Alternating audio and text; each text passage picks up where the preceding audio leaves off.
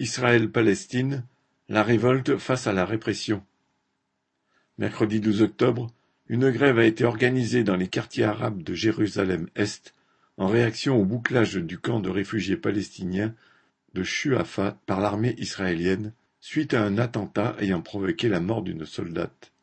Comme à son habitude, l'armée israélienne a imposé une punition collective aux soixante mille habitants de ce camp, situé dans un quartier de Jérusalem, mais coupé du reste de la ville par le mur construit entre 2000 et 2005 le long de la frontière entre la Cisjordanie et Israël.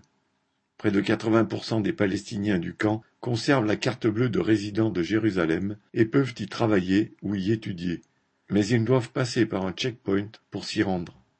Dans ce quartier laissé à l'abandon par les autorités, le sentiment de révolte a débouché sur une mobilisation massive et sur une nuit d'émeute dans la partie orientale de Jérusalem.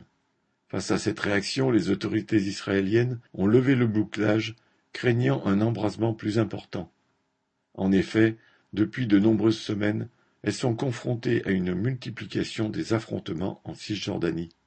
Depuis le début de l'année 2022, plus de 100 Palestiniens de Cisjordanie ont été tués par l'armée israélienne, ce qui en fait l'année la plus meurtrière depuis 2015. Beaucoup de ces victimes étaient des jeunes, souvent abattus d'une balle dans la tête, comme l'a été la journaliste palestinienne Shiren Abou Akleh. Cette férocité se veut une réplique à une vague d'attentats qui a fait dix-huit morts en Israël au printemps dernier. Mais les exécutions se poursuivent.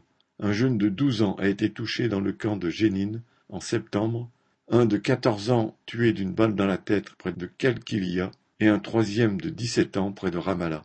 Alors que les médias concentrent leur attention sur l'Ukraine et multiplie les déclarations sur la nécessité de respecter les droits des peuples, loin des caméras et des micros, la population palestinienne continue de subir la violence de la police et de l'armée israélienne, jusqu'à ce qu'une explosion de colère rappelle au monde que ses droits sont bafoués avec la complicité des grandes puissances occidentales. Boris Savin